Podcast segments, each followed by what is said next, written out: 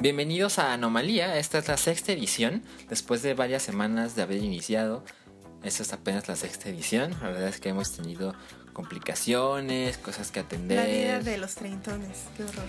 Sí, sí, sí, la verdad es que no es difícil, yo siento reumas, ya los achaques. estoy en el teclado, mis dedos ya no son los mismos, mis rodillas me duelen. Pues mira, mis dioptrías ya no son las mismas tampoco. No, Ustedes no, no están para saberlo ni yo para contarlo, pero así como el resto de... Pues sí, ¿no? Casi todos los que hacen podcast en Pikey, yo también uso lentes, pero no tengo barba. No, no, no, Vero, Vero no tiene barba, se los puedo asegurar. Los lentes de Vero no son de pasta. Sí son. Si son de pasta, bueno, ok. Nah, no tiene barba, quedémonos con eso. Eh, noso- esto es Anomalía, el podcast de cultura pop fuera del radar. Nosotros somos Adán Acevedo. Y Verónica de Santos. Mi Twitter es arroba ALAN. Y el mío, que sí es pronunciable y recordable, es arroba dos sílabas. Sí, ¿Sabes? La gente, luego un tiempo pensé, ah, la gente ya no me pregunta cómo se escribe, pero creo que la razón por la que no me preguntan es porque ya no les importa. Eh, esto, este podcast está casi todas las semanas disponibles. Los martes. Ajá. eh, wink, wink. bueno, ah, miren, ahorita es- son las 21.30 horas del martes 1 de marzo. Entonces, si todo sale bien, se va a publicar hoy martes. Yay. Pero si no, usted vaya a dormir tranquilo. Y amanezca despierta. el miércoles con su podcast de los martes, listo para descargarse. Ajá, mientras desayuna sus chilaquiles, puede escuchar Anomalía o en la oficina, no sé. Em, y este podcast está en soundcloud.com diagonal Pikey Network. Y en iTunes ya con un feed personalizado como Anomalía, aunque también por favor no dejen de revisar el feed de Pikey Network. Sí, y para decirles algunos de los temas que vamos a tener el día de hoy, hoy hablaremos acerca de una serie original de Netflix. De Judd Apatow, Ujú. si ustedes son fans ya saben de cuál estamos hablando. Además hablaremos de un par de controversias en torno a la ceremonia de los Oscar, algo más allá de Oscar So White. Sí, eso, eso ya fue. Eh, también tenemos noticias de Zelda. Algunos conciertos en la Ciudad de México Y además recomendaremos otros podcasts que Verónica y yo hemos estado escuchando de las últimas semanas. Y aquí, Y- aquí no nos peleamos con, con nuestros compañeros del medio.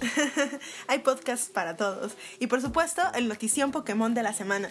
Claro, noticia de Pokémon, bueno, pues, Fue el Pokémon Day, el aniversario número 20 de la salida en Japón de sí, sí, sí, sí. Porque ya me explicaron que en América llegó dos años después, más o menos. Sí, dos años después. Pero bueno. Alan tiene algo muy especial que contarnos al respecto. Sin embargo, vamos a comenzar con las controversias de los Oscars, Alan. Mira, la verdad es que yo quiero empezar con el de Anoni. Anoni es este, bueno, esta cantante que a lo mejor a ustedes les suena el nombre de Anthony and the Johnsons, que era, pues suena que era una banda, pero la verdad es que era él. Anthony Egarty. Ajá, exacto. Y yo recuerdo que una canción que sí fue popular de él era con Hercules and Love Affair. También, claro, sí. Ajá, que, que él, él cantaba con, con esta banda.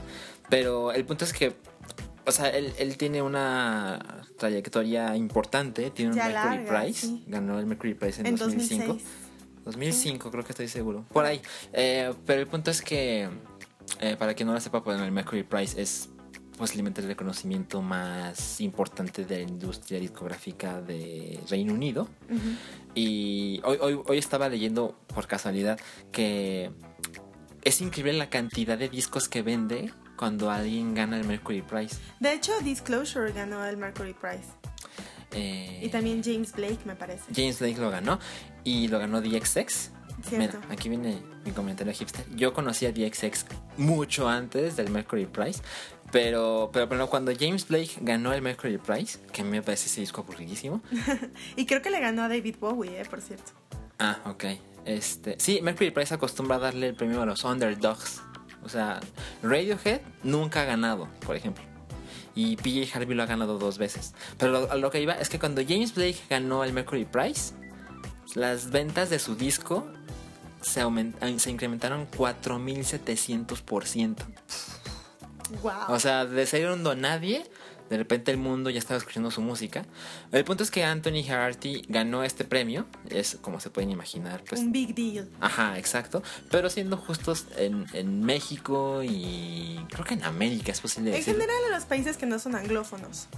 Ajá, no, nunca fue demasiado exitoso. Una vez él vino. a- Y tú fuiste, ya me lo presumiste también. En. Ajá. en tu sección de datos hipsters. Ajá, exacto. Al, en el teatro de la ciudad, yo, yo fui con un amigo que lloró de principio a fin mientras él veía a Anthony. Y yo lo vi de lejos porque los boletos eran demasiado caros y dije, no, o sea, yo te acompaño y yo voy hasta Venga, arriba. Sí, casi yo, se estiraba la mano y tocaba el techo. Pero se veía muy bonito. Y él, él estaba a 40 centímetros de él en la parte de abajo. Y la verdad es que fue un gran concierto. Es muy bonito. El punto es que Anthony Ahora conocido como Anony porque hizo ya el cambio de sexo. Ajá, es un hombre que fue abiertamente homosexual toda su carrera. Y ahora es una mujer transexual. Exacto. La Y- primera nominada, o, o la primera persona transexual nominada a un premio Oscar, cabe mencionar. Esto sí es un dato real, no como el de Sam Smith. Esto sí es un dato real. Sí, porque Sam Smith dijo que... La verdad es que no recuerdo sus palabras. Pero dijo, como el primer hombre abiertamente gay en recibir un premio Oscar. Y bueno, se le olvidó. Este, ay, ¿cómo se llama el que ganó por el Rey León? Elton John. Elton John. Sí, o sea, nada más y nada menos que digo.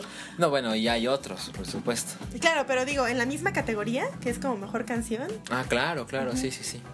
Este, el punto es que Anony fue nominada como mejor canción original. por Manta Ray, una canción que compuso para un documental sobre la extinción de las especies básicamente y el calentamiento global, una cuestión ecológica.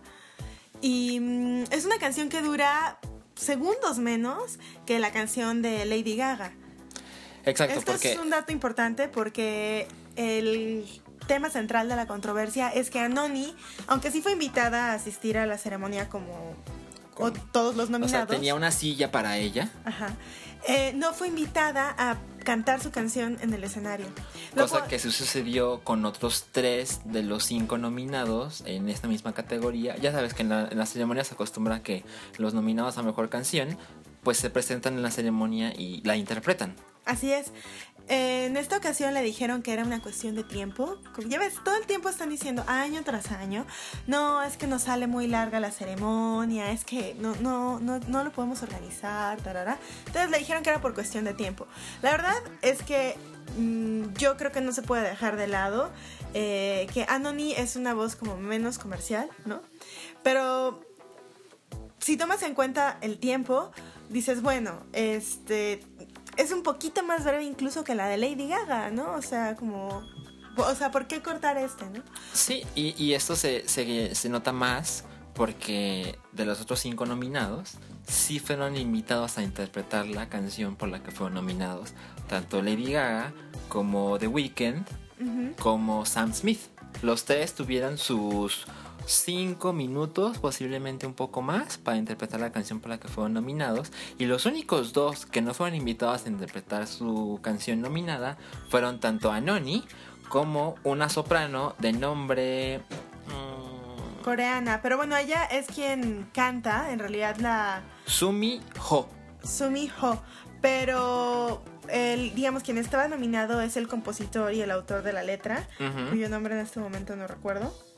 Eh, David Lang. David Lang, así es. Y bueno, esa es una canción como de casi siete minutos, ¿no? Ahí sí puedes entender, ¿no? Que es mucho más larga, etcétera. Pero em, la gota que derramó el, el vaso fue que después de anunciar quiénes iban a cantar sus canciones, añadieron un nombre más a las presentaciones en vivo.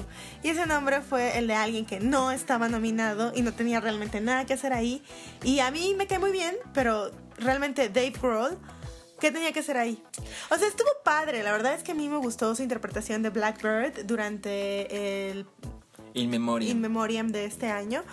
Pero, no sé, o sea, sí me parece como muy mala onda, eh, pues darle el carpetazo, o sea, ignorar a alguien que de verdad yo considero un gran artista. Tiene una voz preciosa. Y no solo eso, es un gran compositor, un gran escritor de letras y un gran performer. La verdad sí, yo no sé. Sí, y, y algo que menciona Anoni en una carta que liberó públicamente. Una especie de ensayo que puso en su blog, ¿no? Ajá, es que pues la gente le decía, pues deberías ir a la ceremonia, es bueno para tu carrera, pues que pues Te vas a estar en la tomar alfombra fotos. roja, Ajá. vas a tomarte fotos con otros famosos, etcétera. Y él decidió no asistir porque no está de acuerdo con que se haya hecho esto. Y, y- y se siguen agregando cosas. En la página de los Oscar, oscar.com, se menciona, ya es que ponen trivias, ¿no? El primer ganador, el, el, el ganador Ah, sí. más joven en la historia de los Oscars tenía tantos años, esas cosas.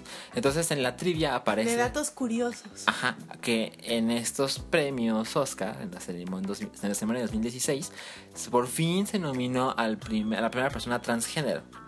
Entonces Ajá. es como, a ver, tratan de hacerse los cool, orgullosos, están orgullosos de su decisión, pero no me invitan a, a interpretar la canción, mientras que a otros mismos nominados sí les permiten. Sí, pero, eso- pero evidentemente a los que no somos famosos no. Porque The Weeknd es famoso. Lady Gaga es famosa. Y Sam Smith es famoso. Los únicos que no invitaron, la verdad es que no son tan populares. Entonces, Claro, y la canción de Sam Smith, francamente, es, a mí me parece muy mala. Desde el principio, desde que se liberó solo la canción, me parece muy mala. Cuando vi el intro de James Bond, me pareció un síntoma de cómo iba a estar la película, así, muy mala. Su interpretación estuvo mala, se le fueron varios desafines. Incluso él mismo dice que está súper deprimido porque le salió pésimo. Y, no invitas a otras personas que tienen mucho más talento. No sé, digo, yo le daba el beneficio de la duda a Sam Smith porque realmente después de Skyfall de Adele, la, barra estaba muy alta. Pero, pero no, o sea, no hay disculpa, no hay disculpa. Es una canción mala, mala, mala. Yo no sé por aparte ni siquiera cómo diablos le dieron el Oscar, pero bueno, esa es una de las grandes controversias o mejor dicho, de las controversias pequeñitas, ¿no? Que no todo el mundo se enteró, pero que sí son para mí muy significativas de esta entrega de los Oscar. Y la otra, digamos que esta fue antes, ¿no? Esto se dio a conocer unos días antes de la ceremonia y la otra surgió después de la ceremonia. Eh, tiene que ver con la ganadora al mejor vestuario, Jenny Bevan, que es una diseñadora inglesa que ya había ganado eh, un Oscar en 1987 por eh, una película que es una adaptación de una novela que se llama Una habitación con vistas, o en inglés A Room with a View. Y mm, que es una película de época, las cuales generalmente ganan a mejor vestuario, ¿no?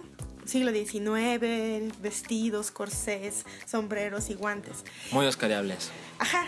Pero en esta ocasión, y, yo brinqué de alegría, aplaudí muchísimo, ganó por sus vestuarios de Mad Max.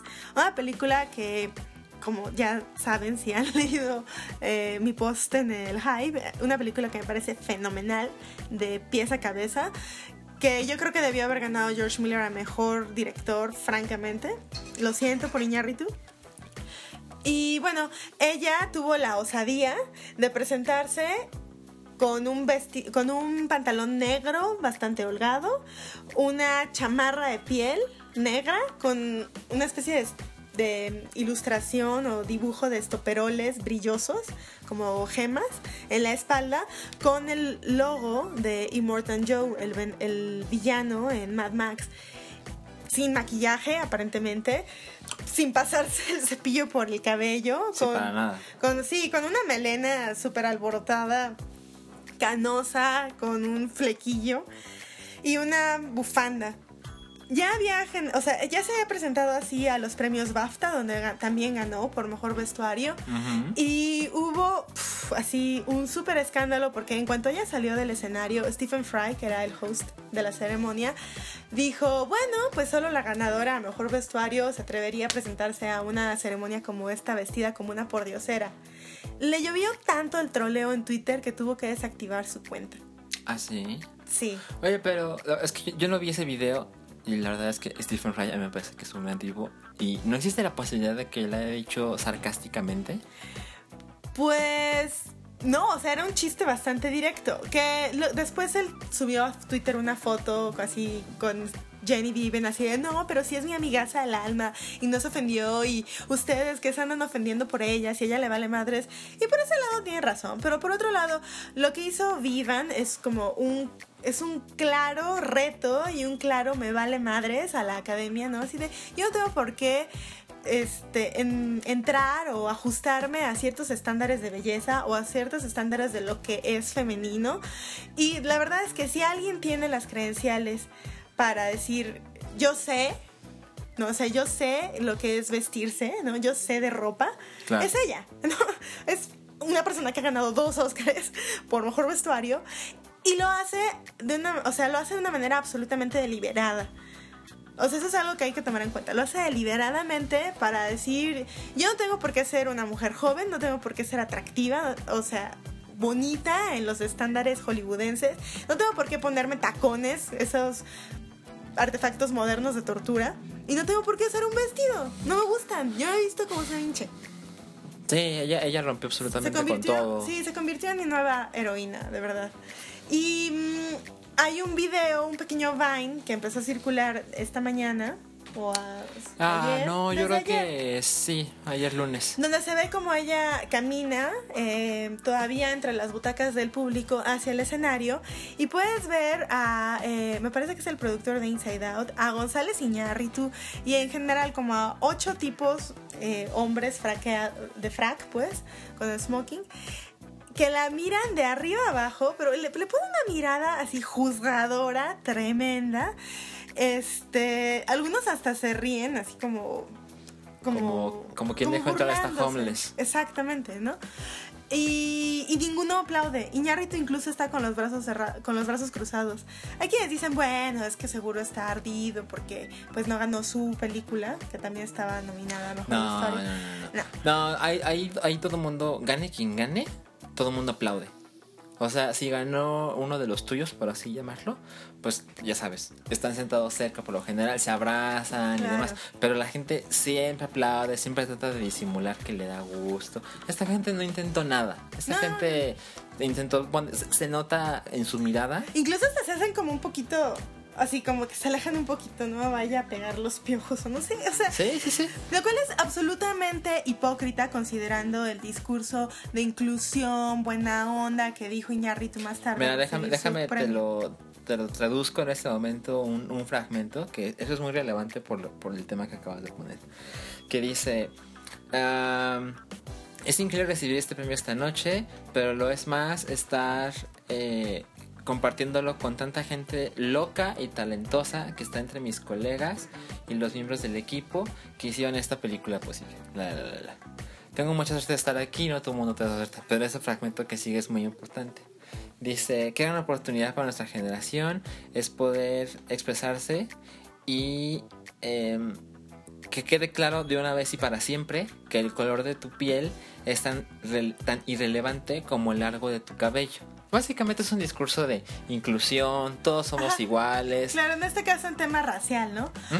Pero, ¿qué tal si no cumples con los estándares de delgadez, de estatura, de cero arrugas, de maquillaje? O sea, de verdad, de verdad se le, o sea, se le notó absolutamente honesto el desprecio por esta mujer que que la verdad la están premiando por lo que por lo que todos están ahí, que es por su trabajo, ¿no? Sí, sí, sí. En teoría. En entonces, entonces, o sea, incluso si está de brazos cruzados por porque ay, no puede ser, mi película no ganó. O sea, eso sería un síntoma de un mal perdedor, ¿no? Igualmente criticable. Pero mm, yo creo que, que sí es un síntoma eh, en general de Hollywood y bien por Jenny Viven. Pues mira, cuando, cuando ponga este podcast en el sitio, voy a, voy a embedear el Vine. Porque nada, nada se compara cuando lo ves. Cuando Es que lo es ves todo es obvio. Es tan obvio. O sea, un tipo me contestó, yo lo puse en mi Facebook y un tipo me contestó diciendo, pues no, ¿eh? Yo veo algunas mujeres que no están aplaudiendo. Y es como, porque en la segunda fila, digamos, después de los hombres, hay varias mujeres y la mayoría están sonrientes y se ven como... Con esa cara que tú dices como de me, me alegro por los otros aunque no haya ganado yo, ¿no? Esa quizás sea una cara de ser políticamente correcto, pero es muy contrastante. No, pero no entiendo el comentario. O sea, la verdad es que en ese Vine muchos de los que aparecen a cuadro son hombres. Sí, pero en el siguiente plano, digamos como más en tercer plano, hay unas cuantas mujeres. Y es que yo lo que les decía, bueno, muchas veces nos acusan de no, es que las mujeres son los peores críticos de otras mujeres. Aquí queda clarísimo que, que no, o sea, que los que se sienten como... no sé, repelidos por la imagen de Jenny Diven son esta sarta de hombres. Pero bueno, Bueno, sabes, yo sé que no es lo más importante, pero la verdad es que las mujeres sí- se acostumbran a ser muy villanas con otras en mujeres. este Vine no. En ese Vine no, exactamente. en lo que se ve ahí no. Em, pero mira, en, en- en los Pas- otros, en los otros temas. Pasemos a lo importante, pasemos a Zelda. Ajá. eh, ah, va a haber otra serie de conciertos, tres conciertos en, en México, el país. Porque, y digo el país porque va a haber uno en la ciudad de Monterrey, otro en Guadalajara y otro en la ciudad de México. Y esos conciertos son de Zelda Symphony of the Goddesses, que no estoy seguro si es la tercera o la cuarta vez que han venido contando esta. Yo he ido a dos. Ok, Al que no fui fue a... Ah, sí, ha habido tres. Entonces no- este sería el cuarto. Ajá, porque no fui al tercero. Porque pues después de ya los dos primeros dije, no, pues ya, ya tuve lo suficiente. ¿Y a este quieres ir?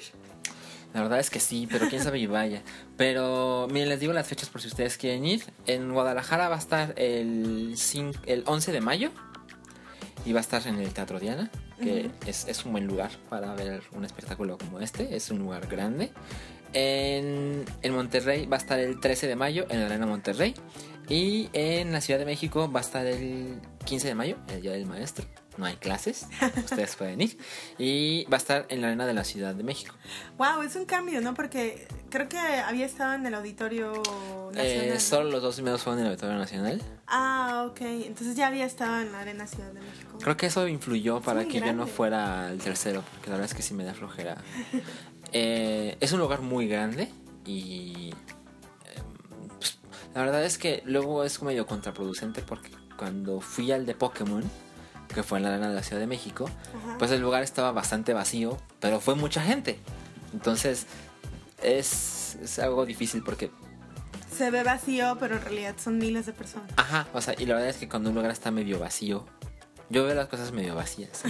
eh, pues sí, como que se baja un poquito la emoción, pero ¿La cuando Arena empieza, México medio llena o medio vacía? verdad es que yo la vi medio vacía. Eh, cuando, cuando inicia, pues ya sabes, México es un país de audiencias escandalosas y ya medio se olvida. Pero, y bueno, cuando quieres salir a tu, irte a tu casa, pues crees que todo México está ahí, ¿no? Pero, pero es, es un buen lugar. No sé cuánto vayan a costar los boletos, pero pues debe ser como la vez pasada. Bueno, es que sí hay boletos muy costosos, pero hay unos muy baratos. claro, depende de la localidad. Ajá, y la verdad es que yo soy de las personas que consideran que los boletos caros no valen la pena. Pero si usted no ha ido, es una buena oportunidad. Y el 4 de marzo, que es este próximo viernes, sale a la venta The Legend of Zelda Twilight Princess HD para Wii U. Ajá. Y yo estoy increíblemente emocionado. ¿La versión original para qué consola era?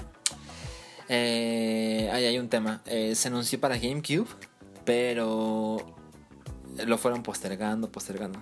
Classic Zelda. No es Zelda, sino si, si sale cuando se anunció, no es Zelda. Eh, es como anomalía. es como anomalía, exactamente. sí. Este, no, iba a salir para GameCube, es, es la- lo- como se anunció. Y se fue postergando hasta que llegó el 2006 y, y pues ya iba a salir la nueva consola, que era el Wii. Entonces se supo saliendo para el Wii. salió el día que salió el Wii, lo cual está poca madre. Nuevo Zelda el día que salió la nueva consola. Y a las semanas, posiblemente tres semanas, a lo mejor un mes, salió para Nintendo GameCube. Y yo, siendo yo, pues verás, me compré Zelda Twilight Princess para Wii. No puede ser. Y aquí los tengo en la mano. Y me compré luego The Legend of Zelda Twilight Princess para GameCube. Oh, Dios mío. Y pues como te acabo de decir, me compré eh, Twilight Princess HD para Wii U. Pero aún no ha salido, dijiste también. Eh, sí, pero dije que ya me lo compré. Ah, ¿lo compraste como en preventa? Ajá, exacto. Ok, ok. Este, porque tiene la. Es la versión que tiene el amiibo de Midna, que es este personaje que está montando a Link, porque Link se puede transformar en lobo. Oh, Dios mío, ¿cuánto te costó? Me costó barato, porque ahora los juegos, ahora que el dólar está tan pinches caro, el dólar. De hecho ya bajó, pero pues eso, eso no se refleja de inmediato. Eh, los, ahorita los juegos de Nintendo vayan haciendo la idea de que cuestan 1400 pesos. Ay, Dios mío. Y los juegos de Nintendo pues no bajan de precio a menos que pasen... Por ejemplo, ahorita acaban de anunciar una nueva línea de juegos que van a, van a vender con descuento, que se llama Nintendo Selects. Pero van a ser descargas, me imagino. No, no, no, no. Bueno, también en descargas, pero, pero son físicos. Ah, ok. Y van a costar 20 dólares. Y son juegos de Wii U y de 3DS. Hay- incluso hay un par de juegos de Wii. Y van a costar 20 dólares, que bueno, es un importante descuento. Pero bueno, también recuerden que estamos en México, las cosas no nos van a costar 20 dólares. bla, bla, bla. Sí van a salir más baratos, pero no 20 No se dólares. hagan ilusiones. Pero además son juegos que po- hay unos bastante buenos, pero son juegos de hace 4 o 5 años. Entonces, yo, yo ya estoy acostumbrado. Yo ya sé que... Y no me quejo, la verdad es que no me quejo para nada. Los juegos de Nintendo no bajan de precio. Entonces, Normalmente. Así que tú los compras el día uno. ajá, eso sí me los compro día uno porque ya, ya sé que ya sé cómo va la onda. Este, pero, pero sabes que estaba pensando que cuando, cuando, cuando tenga en mis manos la versión de Wii U, le voy a tomar una foto con mis discos de GameCube y de Wii. Y la voy a imprimir y voy a recordar. Cuando piense que no tengo dinero, voy a ver esa foto y digo, ah, ahí está mi dinero. Lo que deberías imprimir es una página de eBay o de Mercado Libre para ver cuánto, en cuánto los revenden. No, ni me quiero asomar, porque la verdad es que nunca voy a vender esas cosas. Me voy a ir a la tumba con ellos. Pero. ok. Como Eh, gitano. Sí, sí, sí, pero el, ca- el caso de Twilight Princess es un caso curioso porque. Mm, cuando se anunció. eh, cuando se anunció el GameCube, se, se mostró con un video en. donde se mostraba a Link, adulto, peleando contra Ganondorf en la misma apariencia que tuvieron en Ocarina of Time. Que bueno, Ocarina of Time ya se había convertido, por supuesto, en un clásico. Ajá, exacto. Entonces la gente adoraba ver esto en, una- en mejores gráficos, etcétera. Y se anunció de este modo que iba a haber un Zelda en la siguiente consola, que era el Dolphin, en aquel entonces que se terminó convirtiendo en el Nintendo GameCube. Y, y cuando lo mostraron, la gente estaba muy entusiasmada. Dijeron, claro, va a salir un Zelda así maduro, entre comillas, ¿no? Y cuando se anunció por fin eh, cuál iba a ser el Zelda que iba a ser lanzado, me parece que en 2003, fue, fue para muchos una gran decepción, que fue lo que le llamaban el Powerpuff Link, porque era como las chicas superpoderosas, de esa apariencia adorable. Con ojotes, Ajá, y... cabezotas y cuerpitos. Ajá, eh, pero con Link. Y la verdad es que yo orgullosamente me siento... O sea, me siento muy orgulloso porque yo no fui de los que se opuso a, a ese juego que se terminó llamando The Wind Waker. Ah, de hecho te gusta mucho, ¿no? Sí, sí, sí, lo adoro. Y nunca, nunca estuve en el que contra. es como caricatura. O sea, Ajá, sí, sí, sí. son el como que dibujitos. pasa en el mar y etcétera. Ajá, y, y la verdad es que la versión de Wii U se ve... O sea, la de GameCube se ve, hoy se ve bien. La de Wii U se ve hermosísima. Pero cuando anunciaron... Cuando salió este Zelda, mucha gente se quejó y se quejó y se quejó. Y luego lo jugaron y dijeron... Bueno, sí está bien pinches bueno, pero ya danos el otro que queremos, ¿no? Y clásico, Nintendo no, no, no, no, no lo hacía. Y de hecho Miyamoto llegó a decir, no, pues el próximo Zelda va a ser como el anterior. Y todos... Nada más para hacer enojar a sus fans. Ajá, y, y aquí viene algo. A lo que quiero llegar es realmente a esto. Yo nunca estaba en el E3, ¿no? Yo, yo, yo no soy prensa, yo soy, yo soy un fan, ¿no? Pero ya existía Game Trailers y esta, esta clase de sitios donde puedes hacer videos de cosas donde tú nunca vas a poder estar. Es lo, es lo más cerca que puedes estar de esa clase de ceremonias. Y era cuando Nintendo tenía conferencias en el E3. Entonces ese día estaban en el, creo que era el Nokia Theater. Y ya sabes, empezó la, la conferencia y tenemos tal juego y el juego tal, el juego tal, el juego tal, el juego tal. Bueno, pues ya esto es todo. Bueno, tenemos un último anuncio, ¿no? Un par de eh, segunditos. ¿no? Ajá, para un, un- un juego que tendremos para, para el GameCube. Entonces ya se apagan las luces y empieza un video. Y, este, este video se ve una tormenta y se ven árboles y se ve flamas y la gente como que, ¿qué será eso? Y de repente, y te lo voy a decir como yo lo vi, de repente sale un caballo y un jinete. Y dije, no, no mames, no, no mames. Y entonces el caballo va galopando, atravesando un campo enorme, una montaña a lo lejos, está la tormenta en medio, y de repente ves que el jinete es Link. Y saca la espada y se empieza a madrear con gente con su espada sobre el caballo. Y luego ves que saca el arco. Y luego ves que pelea contra un Balrog. O como comillas, Balrog. Que es como este villano de The Lord of the Rings. Ok. Que es este golem en flamas que tiene una bola de acero con que se sujeta con cadena. cadenas. Este. Cosas muy, muy, muy chinganas. Y es justamente la dirección de arte que habíamos visto en aquel video de cuando se anunció el GameCube, que aún no se llamaba de GameCube, pero se veía mejor. O sea, era Link adulto madreándose con gente. No había sangre, pero estaba muy cerca de tenerla. ¿Me explico? O sea, tenía esa No era, no era un Powerpuff Link. no, no, no, no, no, para nada. O sea, aquí había sombras y aquí había... eh, las espadas se ve que cortaban y Link siempre estaba adulto. Bueno, adulto es como, más como adolescente, ¿no? Y, y- y- y había muchas sombras, no había esos colorcitos, ni el marecito, ni los pajaritos, no, no, nada de eso. Y cuando termina el video, cuando está a punto de terminar el video, se ve que Link voltea hacia la cámara, porque estaba de espaldas, ¿no? Entonces voltea hacia la cámara y toma la espada entre, sus, entre su, mano, su mano izquierda y la encaja entre su espada y el escudo, ¿no? En la vaina. Ajá, exacto. Y, y, cuando, y en ese momento se detiene la imagen y se ve que detrás de la pantalla donde estaban proyectando el video, se ve que hay, un, hay una silueta humana haciendo la misma forma, la misma, Postura. la misma pos- postura del Link. Y cuando por fin desaparece el video, Se eleva la pantalla. se, se puede- puedes ver quién es la persona que estaba tomando esta posición. Y pues tenía que ser él. Era Shigeru Miyamoto, que tenía el escudo en la mano derecha Wow. y la espada en la mano izquierda. Link es zurdo porque Shigeru Miyamoto es zurdo. Es, es la razón que tomaron para que fuera zurdo. Entonces estaba en la misma posición. Y no mames, La locura la que se desató, seguro, seguro. esos gritos eran reales. O sea, en esa clase de conferencias siempre se escuchan los aplausos. Como y- en los Oscars. Ajá, exacto. Y, y es bien sabido que llevan, eh, llevan gente para que aplauda. O sea, les pagan para... ¿Ah, sí? Sí, claro. Ah, wow, no sabía eso.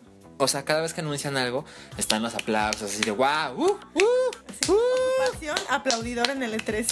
Sí, bueno, seguramente es alguien que trabaja ya en Nintendo, en Treehouse y demás. Y ese día los ponen a... Tú hiciste lo que tenías que hacer, ahora siéntate. Ajá, siéntate y aplaude, ¿no? Pero esos gritos eran gritos auténticos. La gente estaba de, no lo puedo creer, esta madre tiene 5 años que la gente estaba esperando y Nintendo nos había dicho que no lo iba a hacer y no lo iba a hacer y luego nos dio el Zelda que comprueba que no lo iban a hacer y nos dijeron que el próximo tampoco iba a ser y ahora de repente está frente a mis ojos. Me engañaron, me engañaron tú. Ajá, y había gente, esto, esto, esto es real, había gente llorando. Wow. Y voy a poner ese video cuando ponga este post porque de verdad es, es, es una cosa increíble porque así como cuando escuchas una canción que te gusta mucho, que de verdad te hace sentir cosas, ese video lo hace conmigo y te lo voy a poner porque yo no sé, yo no estoy seguro de si una persona normal como tú puede entenderlo. Una persona normal. Porque yo evidentemente estoy influenciado por mi infancia y demás. Ok. Pero ese video es de, no mames, qué cosa más increíble debe haber estado ahí.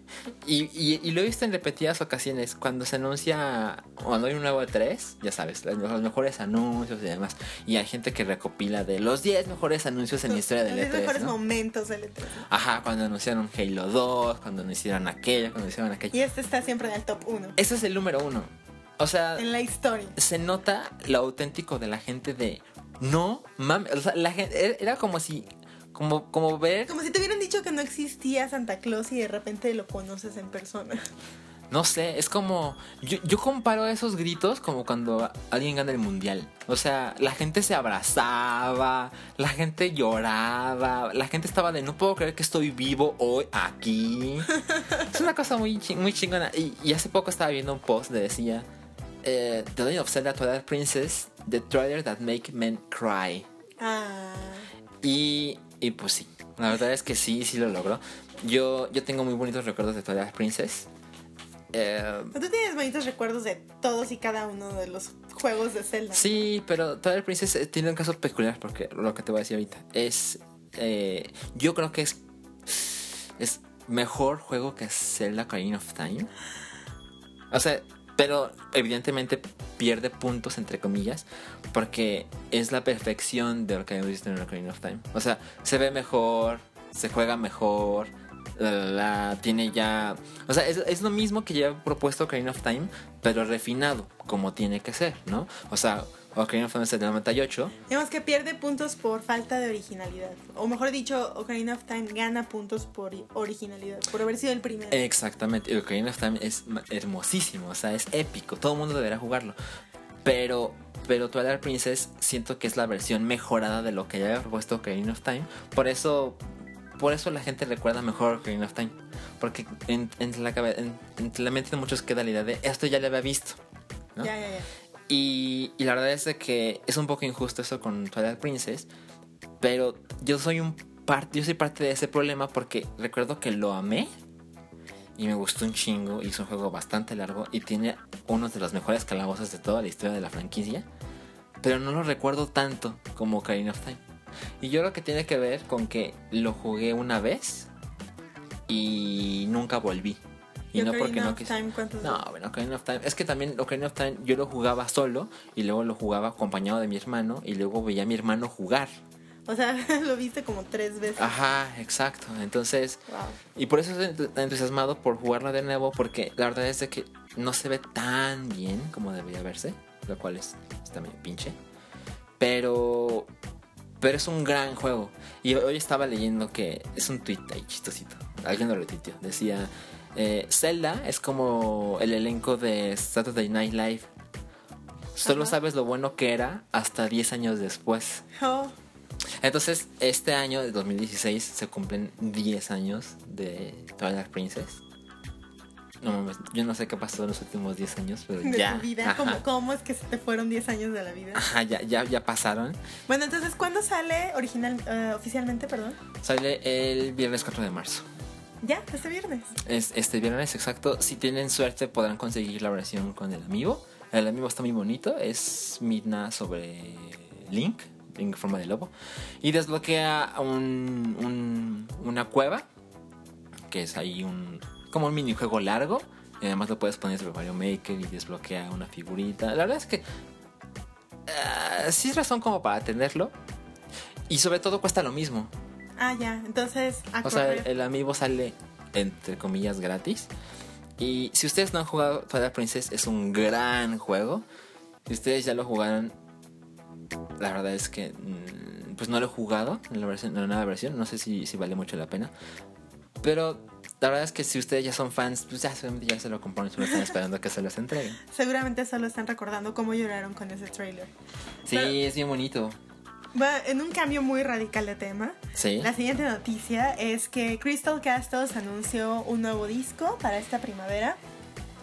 El primero sin Alice Glass. Como recordarán, en, fue septiembre del año pasado se dio a conocer la noticia de que Alice Glass salía de Crystal Castles.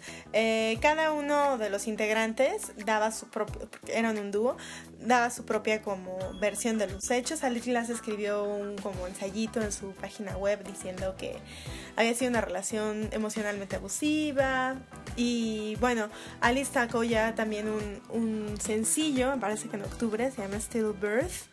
Y anunció un nuevo sencillo que dice que va a ser una especie de canción de cuna. Y Crystal Castles, por su parte, eh, anunció una nueva vocalista que se llama Edith. Edith. Ah, no cómo se llama. Ella. Pero bueno, ahorita, ahorita les digo. Ya tocaron en dos ocasiones en, en Sudáfrica, en Johannesburgo. Y la verdad es que las críticas no les fueron. Edith Francis. Edith Francis. Las críticas no fueron muy favorables. Y también ya, ya liberaron una canción que se llama Frail. En, que a mí particularmente mmm, no no me emocionó demasiado, es como Classic Crystal Castles, pero la voz era, mm, era como nada más los grititos de Alice Glass, sin las partes melódicas. Que bueno, también había algunas canciones de Alice que eran puros grititos, entonces para mí no hacía como, no era como una gran diferencia todavía. Tengo ganas de escuchar el, el disco para saber ahora sí como quién hacía Crystal Castles, ¿no? Y, y, bueno, esa es la noticia, ¿no? Para, para esta primavera. También anunciaron una gira en Estados Unidos y Europa, como siempre, ¿no? Van a estar en Chicago, en Nueva Orleans, Phoenix, en Leeds, en Inglaterra. En Inglaterra. Pero, ¿qué es el caso si es de las bandas que viene a México? Pues venían, quién sabe. Van a estar en el South by Southwest, que siempre es muy reseñado. Seguro va a ser algo de lo que escucharemos en las reseñas de South by Southwest. Sí, y hay, hay bandas que luego de, tocar ahí o antes eh, tocan en México porque pues queda, relativamente cerca. Ajá, entonces les queda les queda fácil, sobre todo a los, a los organizadores, pues ya solo tienen que pagar un vuelo desde Texas o hacia Texas, entonces les sale mucho mucho mejor. Eh, y, llegamos a Notición Pokémon. Notición Pokémon hoy, la verdad es que ya La sección más esperada de Anomalía. Llevamos 40 minutos, y yo sé que es mi culpa. Entonces seré, seré, breve. Mm, como, como, como saben, seguramente saben, es que yo creo que no, hay nadie que no supiera, ¿no? Si tienes internet te enteraste. Eh, fue el Pokémon Day por el 20 aniversario de la franquicia. Eh, el 20 aniversario justo, porque no se tiene que festejar cuando salió en América, no, cuando salió, ¿no? Que fue cuando salió en Japón. Y, pues Nintendo hizo bastantes, bastantes eventos y cosas para festejar. Sacó, sacó un como filtro, ¿no? Para que le pusieras unas fotos. Ah, sí, pero más que decir que es un filtro, eh, es una aplicación. Ah, ok. Eh, y esa, esa aplicación le puedes poner una pinche pokebola transparente encima de la foto. O algo que me parece que quedó mejor, que es eh, con esa tipografía clásica de juegos de Game Boy. Ajá. Y le ponía. Tenía línea punteada. Y decía. Eh, decía Wild, línea punteada, appeared, ¿no? Y luego decía. O línea punteada, used línea punteada. It was super effective. O It was not very effective. O sea, entonces le ponías muchos captions típicos de una batalla en Pokémon. Eh, Ajá, exacto. Entonces tú le tomabas una foto a tu gato y decía, eh, gatito usó mirada tierna. Es súper efectivo. oh, qué bonito. Sí, la verdad es que estaba bonito. Estaba muy sencillito, es una tontería. Yo la bajé, tomé siete fotos y ahí la dejé. No la voy a borrar, ya sabes cómo soy. Pero. Un sentimental. Ajá, pero pues está, está chistosito, pero no, no para más. ¿Y tú cómo celebraste? Pues mira, eh, me da un poquito de pena. Pero ya creo que lo puedo decir. En público. Públicamente. Sobre todo porque estamos frente a un micrófono y solo frente a ti. Si estuviera en el Auditorio Nacional no se me da tan fácil. Pero fui a un torneo. Un torneo de Pokémon. Un torneo de Pokémon en, la Pika Shop. La verdad yo nunca había ido. La verdad es que yo, yo sé que tengo la apariencia de que ahí vivo, pero no, la verdad es que nunca había ido. Yo fui una vez a la Friki Plaza, o dos, máximo dos, y recuerdo recuerdo que me sentí muy incómodo. De hecho, hace días le contaba a, mi roomie, le dije, es que es muy curioso, pero te sientes más incómodo en la, en la Friki Plaza que en el Londer. El Londer es un bar vampírico en la colonia Roma, donde fui, pequeño paréntesis, fui con mi jefe eh, cuando yo trabajaba en Red Bull. Y me dijo, vete, vete, vete, vampírico. Y yo así... Vete de dark. Ajá, y yo, ¿cómo? me dijo, pues llévate botas y yo no tengo botas. Entonces, pues me puse, o sea, digo, sí tengo bastante ropa negra, pero pues no es ropa... Mm, Precisamente gótica. No, no, no, para nada. Pero pues bueno, hice lo mejor que pude. Y pues de verdad es que yo pues, me veía como el pinche fresa. ¿Te ningunearon? No, la verdad es que me trataron muy bien. O sea, yo llegué, pagué, todo el mundo me... Es más, me trataron muy bien porque no me veían. O sea, yo era inexistente. No, nadie te mira raro. Y cuando fui a la Friki Plaza, sí es como, como a qué vienes. O yo preguntaba por algo y te contestan de mal modo. Todo está caro. La verdad es que sí hay cosas raras, pero tampoco yo vi cosas así tan cabronas que dices, no mames, wow, qué gran lugar. No, la verdad no. Y entre más subiendo los pisos, cada vez huele más a maruchan. La verdad no soy fan del lugar. Pero sé que voy a terminar yendo más veces porque pues de repente hay cosas ahí. Pero este evento afortunadamente fue en la Pika Shop y este evento fue que la Pika Shop es una especie de friki plaza más chiquita y está enfrente, ¿no? Más chiquita, más limpia y está enfrente. Más limpia, güey. Ajá. Huele Eh, menos a marucha. Y también, sí, mucho menos. O nada. Bueno, cuando yo fui, no. Eh, este, este, este lugar también es de varios pisos. Y se anunció que iba a ser el torneo oficial clasificatorio para el mundial. Eh, la verdad es que yo no estaba muy enterado de la escena. Me encanta decir escena. De la escena. De los maestros Pokémon. de la escena oficial de Pokémon en México. Y. Y la verdad es que me gustó mucho. Ah, sí. O sea, la gente, evidentemente somos unos ñoños. O sea, no voy a. No estaba ahí Leonardo DiCaprio. O sea, había puro ñoño. Pero la verdad es que los ñoños se comportaban de un modo muy cordial. O sea, la gente pues era bastante educada y se mostraba competitiva cool. Como competitiva de película. Así como cuando. Ay, no sé. Cuando Goku le pega a Gohan y luego le dice, no te preocupes, mañana vas a ser mejor. Y dices, ah, cool, ¿no? Buena onda. Ajá, o sea, no es como Vegeta cuando le pega a Trunks, ¿no? Que es la gran diferencia. Eso te lo mereces por puto. No, no, no, aquí, aquí todo está bien. Y la verdad es que el sábado fui a un torneo, justo el, el Pokémon Day. Y este, este torneo era también era clasificatorio, pero era un torneo pequeño. Y el ganador de ese torneo se iba a llevar 30 Championship Points. Que, como para, para que la gente se vaya interesando un poco, o para entendiendo mejor, necesitas 150 puntos para clasificar al mundial. Cuando tienes esos 50 150 puntos, tú vas y participas. O sea, no. No te pagan el boleto No, de no, avión. no, no, no, para nada. No, no, no. Ganas dinero. Ajá, tú pagas tu vuelo, tú pagas tu hotel y demás. Pero con esos puntos, digamos que se registran en tu perfil. a- Ajá, y tú te presentas y ya estás dentro del torneo. Em, son 150 puntos mínimo para competidores master, que es de mi edad, que es nacidos del 2000 para atrás, ¿Y tú cuándo naciste? En el 86. Estás 14 añitos arriba. Sí, sí, sí. Y si, y si eres de categorías inferiores, que o sea, son más chiquitos. Ajá. Em, que son seniors y juniors. Con 100 puntos estás en el mundial. Oh, ok. Entonces, bueno, este torneo era pequeño, solo da 30 puntos al ganador. Pero el domingo fui a otro torneo Oh, en el Dios. mismo lugar. Pero este fue el regional. Que da muchos más puntos, iba mucha más gente, cuesta un poquito más. El torneo del sábado me costó 100 pesos la entrada, el torneo del domingo me costó 200 pesos. ¿Y cómo te fue? El del sábado, la verdad es que yo seguía experimentando cosas y la verdad es que no estaba como tan preparado, pero el del sábado yo solo llevaba un legendario, a pesar de que ya puedes usar a dos, y quedé en 18 de 26. Entonces me, me- había me sen- me sentí bien, ¿no? La verdad es que para, para, para no haber- haberme esforzado tanto, siento que lo hice bien, pero no mames, el domingo me fue culerísimo. Porque el domingo, por estúpido, saqué mi legendario, que era Kyogre, y fui sin legendarios. Así como, Temerariamente. como si estuviéramos en el 2015.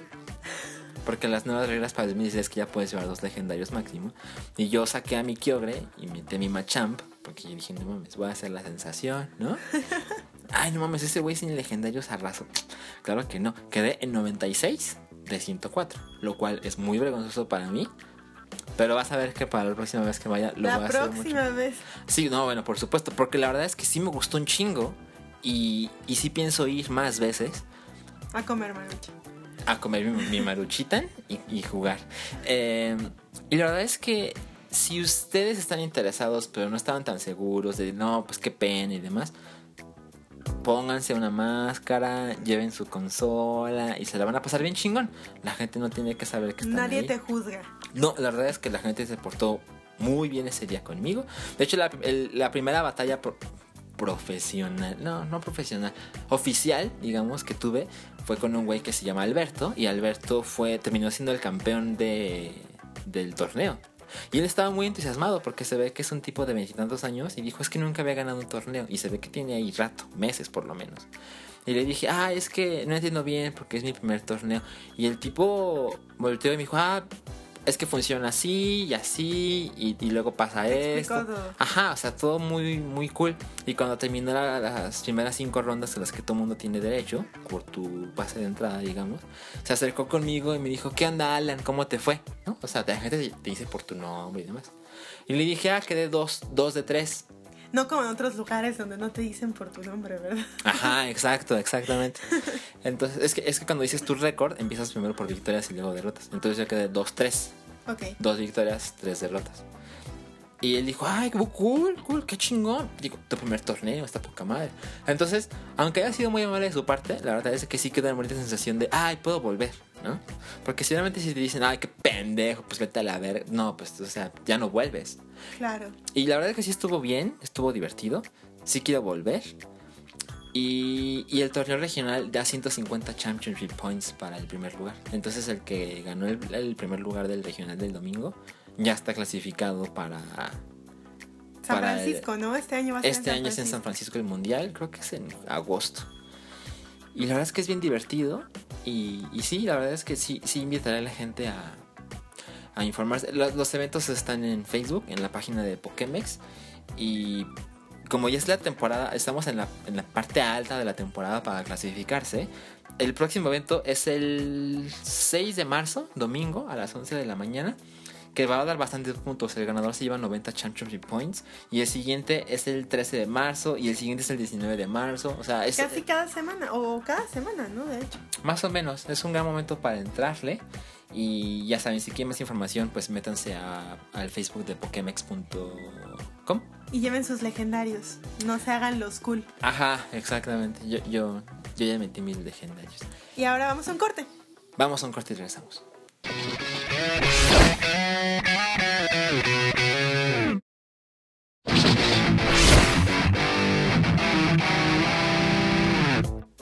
Estamos de vuelta en Anomalía, el podcast de cultura pop fuera del radar. Y ahora vamos a hablar de las cosas que hemos visto últimamente. Sabemos que en la introducción les prometimos hablar de otros podcasts, pero la verdad es que queríamos salir en martes y ya Es mi culpa. Es y- mi culpa. Ajá, y este, hablamos ya mucho de Nintendo, entonces el tiempo se nos está yendo y vamos a concentrarnos únicamente en la serie de Netflix, eh, de la cual eh, dijimos que íbamos a hablar, es Love, de Judd Apatow. Tiene como dos o tres semanas apenas que se estrenó, ¿no? En Netflix. Mhm. O una. Poco, es reciente, es, Sí. una, es, una, es un lanzamiento reciente que fue como muy, muy a tiempo antes de, sal- de soltar como la carta grande que es este viernes 4 de marzo sale la siguiente temporada de House of Cards. La cuarta temporada. Yo estoy muy emocionada, sí, no, espero no verla todo el primer fin de semana porque cada episodio es muy denso y necesito digerirlo. Pero sí binguaché Love.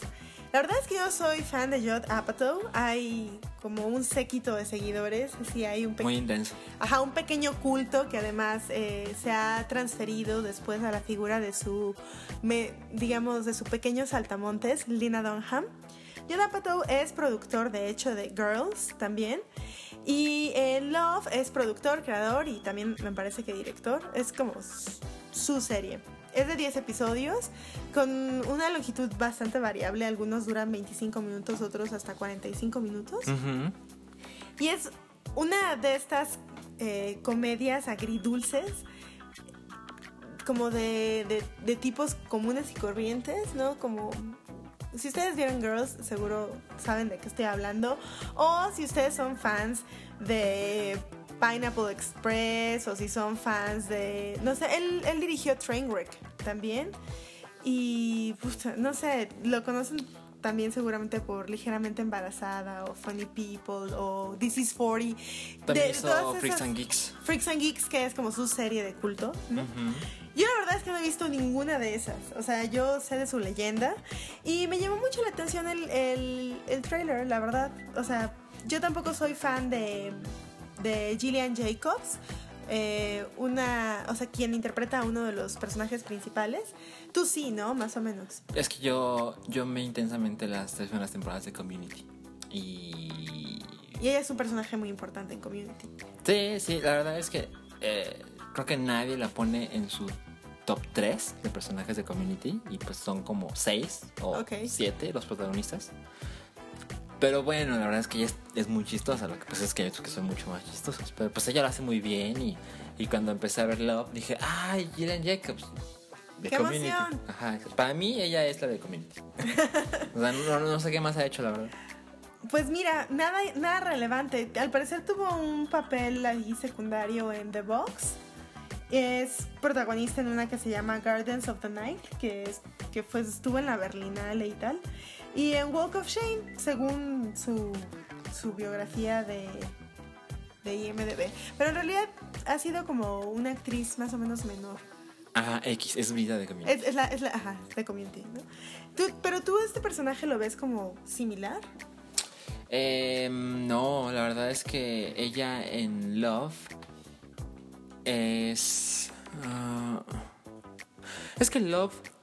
Love no es chistosa como una comedia. Es, su humor es... Bastante de negro. Sí. agrio, No sé cómo decirlo. No, tampoco me queda claro, pero... O sea, Community es No, una no te serie- saque carcajadas, definitivamente. No, no, no. Solo hay muchas, muchas situaciones incómodas.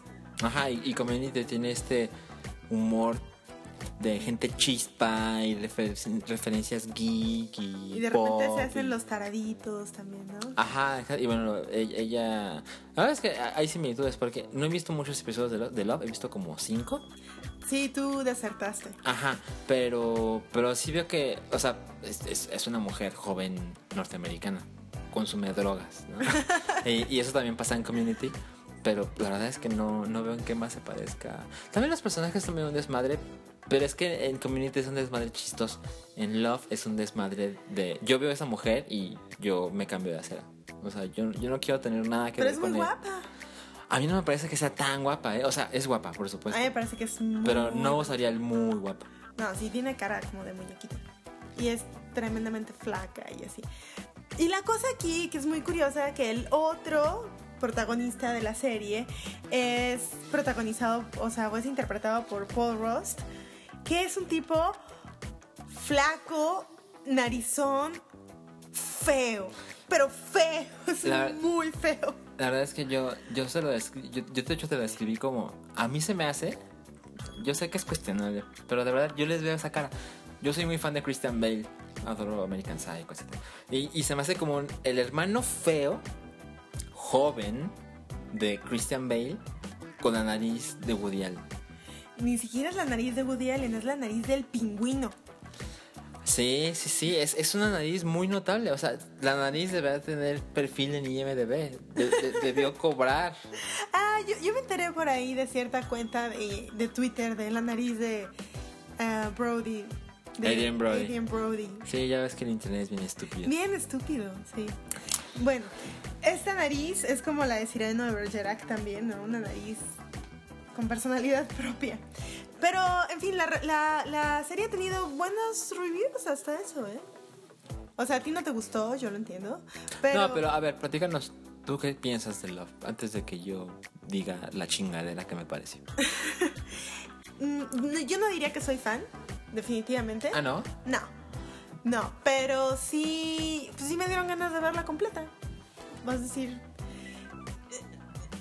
eh, como, digamos, hay un cambio eh, muy interesante como en los papeles, ¿no? Eh, la serie inicia como, como que quien está en ventaja es ella y quien está como en la desventaja es él. Y van pasando muchas cosas en medio muy raras, ¿no? Sí, cuando inicia la serie ellos no se conocen. Cuando inicia la serie ellos no se conocen, pero cuando se conocen hay un claro interés por parte de él. Por parte de ella realmente no. Este. Y.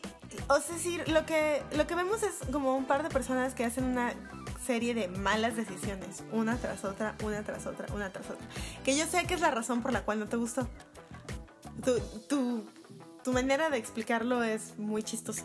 Adelante. Mi manera de explicar es decir, si quisiera ver historias patéticas reales, porque esta, esta, porque Love, digamos, no se vende como tal, pero te demuestra una clara intención de, no, es que vamos a poner cosas que sí pasan. ¿no? A este güey su novia lo termina por esta razón y luego le pasa esto y luego vive solo y es un pinche soltero que vive entre zapatos y calcetines, ¿no? La verdad es que si yo quisiera ver esa clase de historias en una pantalla, yo vería Facebook. O sea, yo tengo Facebook, yo no tengo por qué dedicar mi tiempo de entretenimiento a cosas que ya pasan. Y sabes qué, yo es un paréntesis que intentaré que se abra. Yo cuando me enteré de Girls, yo vi toda la primera temporada, uno tras otro. Todos los episodios. Y me pareció una gran serie. Y dije, no mames, sí está bien chingona. Esta mujer tiene talento, tiene talento. Y luego vi la segunda temporada, uno a la semana. Y medio se cayó, pero lo soporté, digo, lo vi uno a la semana. Cuando empezó la tercera temporada, cuando empecé a ver toda la clase de estupideces y mamadas que hacen estas mujeres, dije, no mames, si yo quisiera saber esas historias estúpidas de mujeres que no tienen ni idea de qué hacer con su vida, yo voy a Facebook y le pregunto a mis amigas cómo van.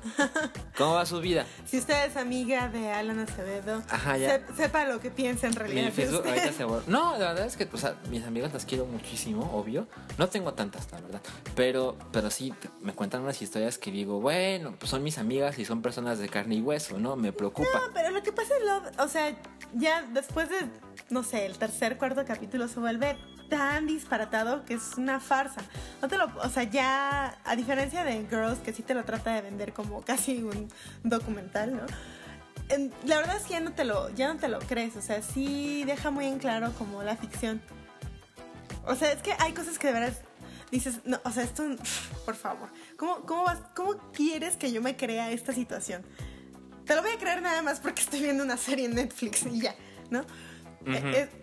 Que creo que es una gran diferencia con Girls, que Girls se toma como mucho más en serio de lo que Love se toma a sí misma. No, sí, seguro, seguro. Y también creo que Joe lo hace muy a propósito. Esto que en un post de Jezebel llaman The Attractiveness Gap, o como el abismo en guapura de las dos personas, eh, lo usa para, para picarte la cabeza. De verdad, para picarte la cabeza, porque, porque no te lo puedes creer. ¿sí? No puedes. O sea, ¿no puedes creer que una mujer tan guapa esté con un hombre tan feo? ¿Ese es el punto? Sí, o sea, al principio hay una justificación, ¿no? Que él es como, ay, él es del Midwest y los chicos del Midwest son todos buena onda y son bien lindos. Voy a salir con él porque siempre salgo con patanes, ¿no? Y ya es hora de salir con un buen muchacho. Pero te das cuenta de que no, o sea, en realidad el tipo no es un buen muchacho. No, o sea, tampoco es un delincuente, pero tiene sus serios problemas. Sí, sí, sí, te das cuenta de, digamos que trasciende los clichés, trasciende los estereotipos, o sea, llega a formar unos personajes bastante increíbles en la, como para sentirlos parte de la vida real, pero, em, pero digamos, o sea, la, la ambientación sigue siendo muy Los Ángeles suburbano y y, la verdad es que lo deja, o sea, en el último capítulo ya lo deja planteado para, para una serie de reverencias todavía más profundas. Y yo creo que sí voy a ver la segunda temporada, digo. A ver, espera, ¿ya viste toda la primera temporada? Ya, toda. No mames. Sí. Son 10 episodios, ¿no? Ay, sí, tampoco son tantos. Ay, bueno. Ahora, yo tampoco, yo tampoco tengo ninguna piedad en dejar una serie a la mitad. Ya dejé Orange is the New Black. No, de hecho yo, yo, pues ya, yo ya dejé Love, yo creo. O sea, eh, la, verdad es que... Como ya, ya, hiciste, ya hiciste la tarea para el podcast, ya no tienes por qué Ajá, exacto. Y, y, bueno, alguien me contestó en Twitter, porque de repente tuiteé de ah, pinche y me dijo, ah, yo no la voy a ver. Y la verdad es que yo siempre soy la clase de persona que, que recomienda, no, pues velo. Dale una chance. Ajá, y ya si, si de verdad no te gustó, pues ya, déjalo morir y se acabó. A menos que sean ciertas cosas como Transformers 4, que ahí sí digo, no mames, no, o sea no mames, no la veas para nada. No, la verdad es que Love no me parece que es una mierda. No, no, no. No, o sea, pero, pero, sí es como para cierto cierto tipo de personas que ya le tienen un... O sea, que ya le agarraron la onda y que le gustan los chistes de Joe Apatow. Exacto. Incluso, incluso creo que la, la bandita que ama a Kevin Smith podría darle una oportunidad. En el trailer yo hasta pensé que era Kevin Smith en vez de Yoda Pato. Yo así de, no mames, esto, es un, esto está reciclando Clerks. Hay una escena en particular que, que es como un Clerks Yoda Patoizado.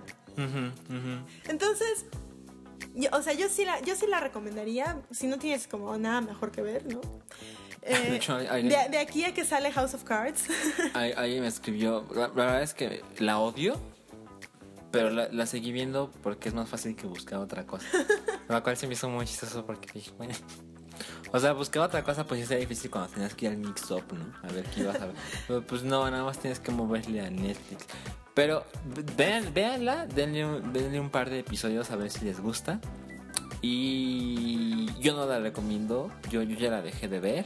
Ah, bueno, hay, hay un par de cosas que sí este, quisiera hacer notar y es como la sexualidad femenina eh, está retratada de una manera pues como más consciente de la pues sí de la como acción o de la posibilidad de ser activa de la mujer algo así está chido eso está chido hay varias escenas de masturbación femenina por ejemplo que no tienen la más mínima intención de complacer a ningún espectador masculino es como pues estas cosas pasan ¿no? y Sí. no es como no es como un show off como ocurre en Girls, ¿no? De O hecho, sea, en los episodios... es- está como más naturalmente metido en la trama. En los episodios que vi, hay, hay- ya van tres veces que sale Jira Jacobs cogiendo y sale con el pecho cubierto, por ejemplo. Lo cual, bueno, pues también así se puede coger, ¿no?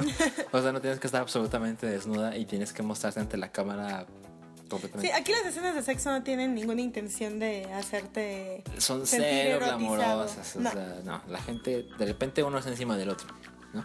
Y, y la escena de la masturbación de ella, por lo menos la que he visto, seguramente hay Hay otras. otras. Eh, pues ella está en la cama junto a su gato, ¿no? Y el gato de repente la ve y ella está muy incómoda, así como, voltea para allá, ¿no? Y el gato, pues ya sabes, se te queda viendo. Se, se empieza a lamer la pata. Ajá, es así como, uy, como que ya no estuvo rico. Sí tiene cosas buenas. No es la clase de cosas que yo, que yo, o sea, además de tener que dedicar como 5 horas o más de mi vida, la verdad es que no, no me antoja. Pero, pero pruébenlo. Y, y si todo fracasa, el viernes sale Cards. Exacto. Bueno, vamos a otro corte y regresamos.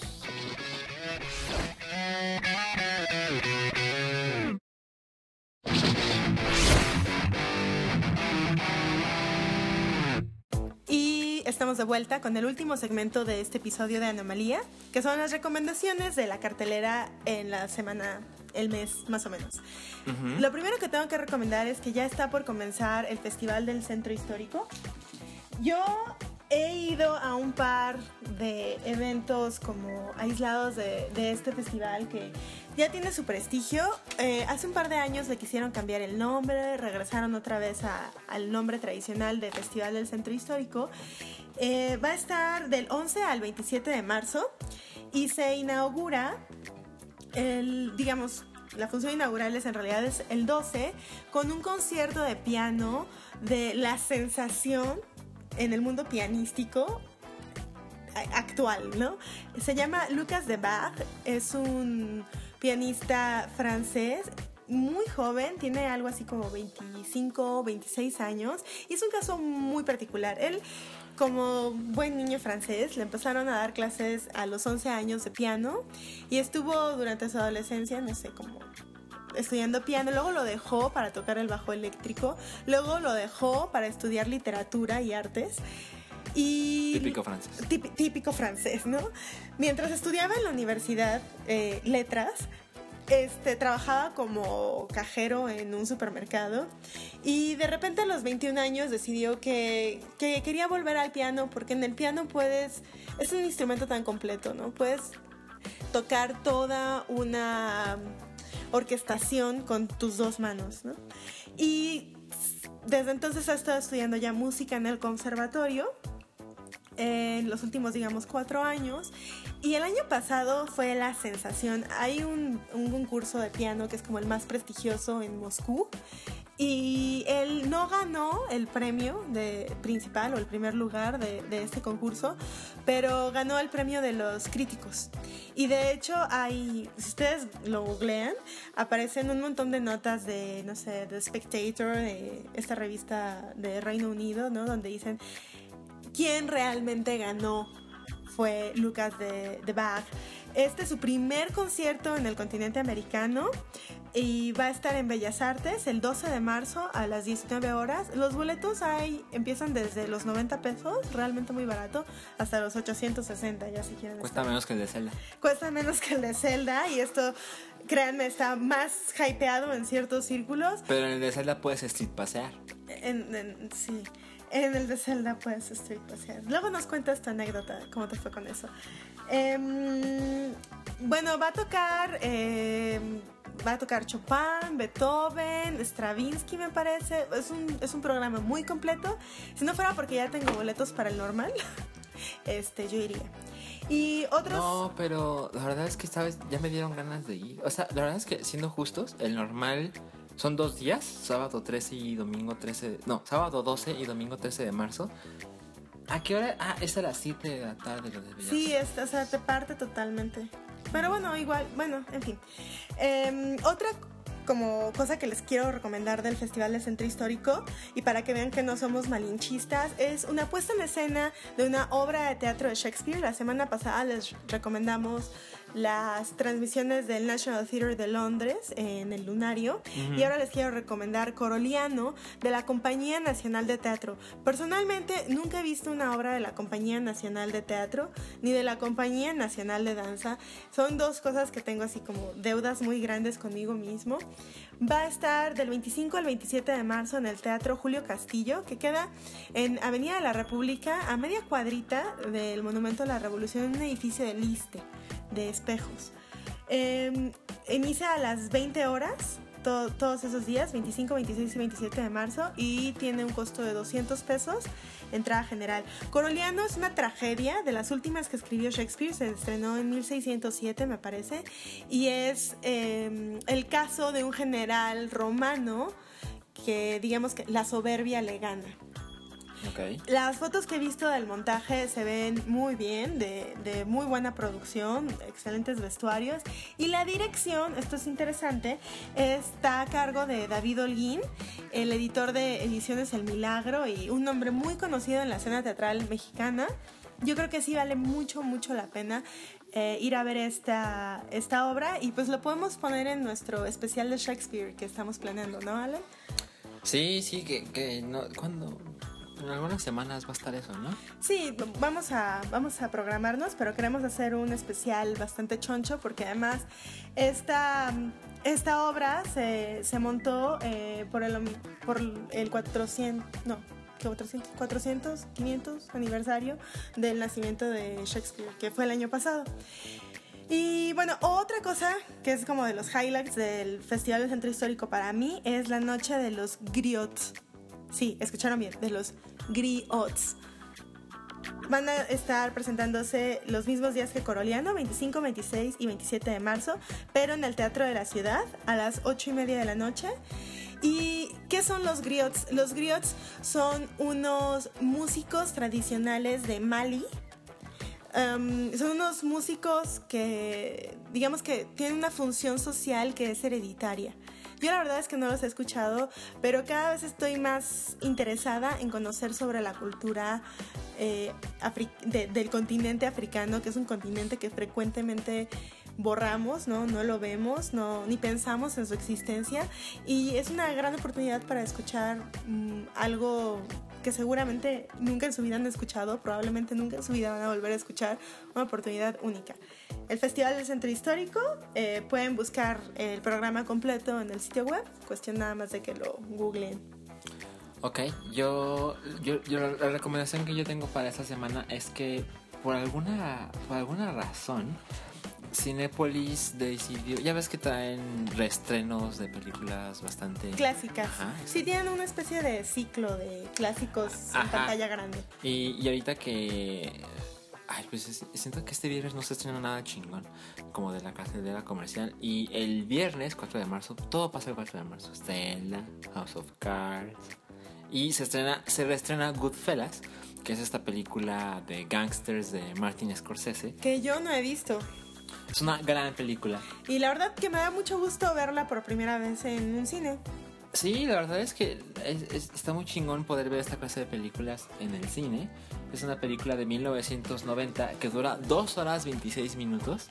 Y Mira, en el IMDB, esa, esa lista que amamos y odiamos, este. Está. ¿Ya ves que tienen el top 200? Top de la- ajá. Bueno, The Dark Knight está así como en el 4, lo cual es una mamada. Pero eh, está Goodfellas en el número 17. No le hagan mucho caso al 17. El punto es de que es. es Es un sea, clásico de verdad. Ajá, sí, y, y todo el mundo debería verla.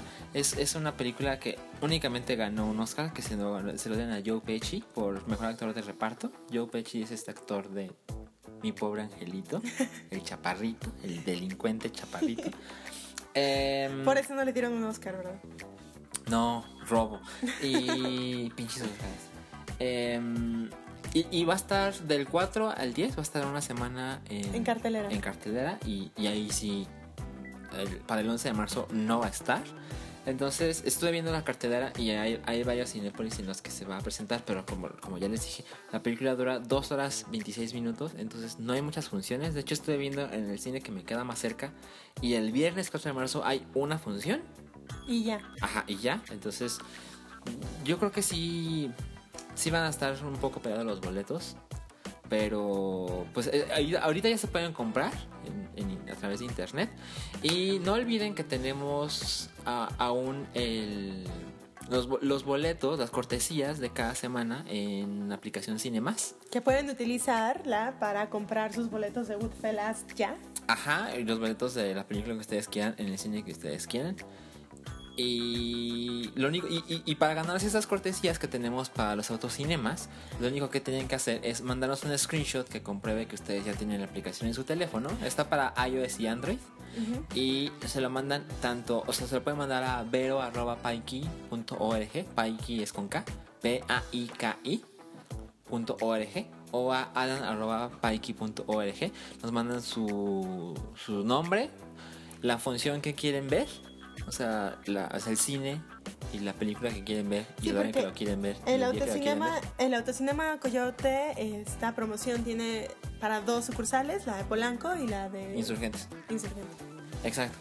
Entonces ustedes nos mandan esos datos y nosotros se los damos a las personas que están responsables de esto y les van a mandar sus cortesías. Y recuerden que pueden descargar la aplicación en cmas.co diagonal anomalía.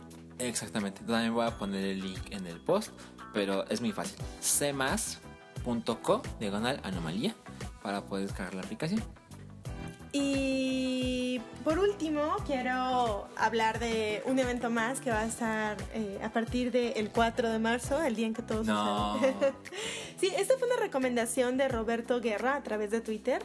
En Twitter está él como arroba mecaguerra. Nos preguntó que si íbamos a hablar del Eurojazz.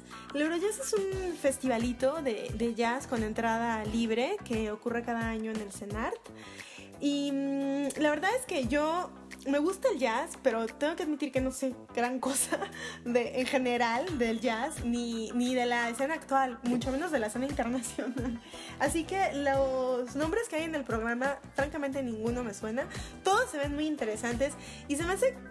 O sea, el Cenarte es un lugar con jardines bonitos, se me hace que debe ser una muy bonita experiencia ustedes busquen el, el programa y yo les recomiendo que así lo que les llame la atención o si no completamente al azar tomen un nombre googleenlo o búsquenlo en YouTube escuchen algo y dense una vuelta. Es es bueno como tener este tipo de experiencias. Yo he ido a conciertos a ciegas en este tipo de, de como de festivalitos chiquitos donde en realidad no sabes nada de nadie y me he llevado excelentes sorpresas, excelentes sorpresas.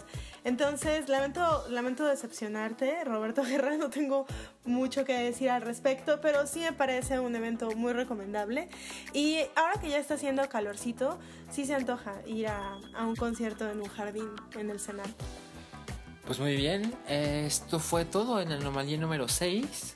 Eh, no olviden que pueden consultar este podcast todos los miércoles a las 2 de la mañana en elhype.com, en soundcloud.com diagonal Pikey Network. Y también en el feed de iTunes de Anomalía o bien en el de Pikey Network. Exactamente, yo soy Alan Acevedo. Y yo soy Verónica de Santos. Hasta la próxima semana. Chao.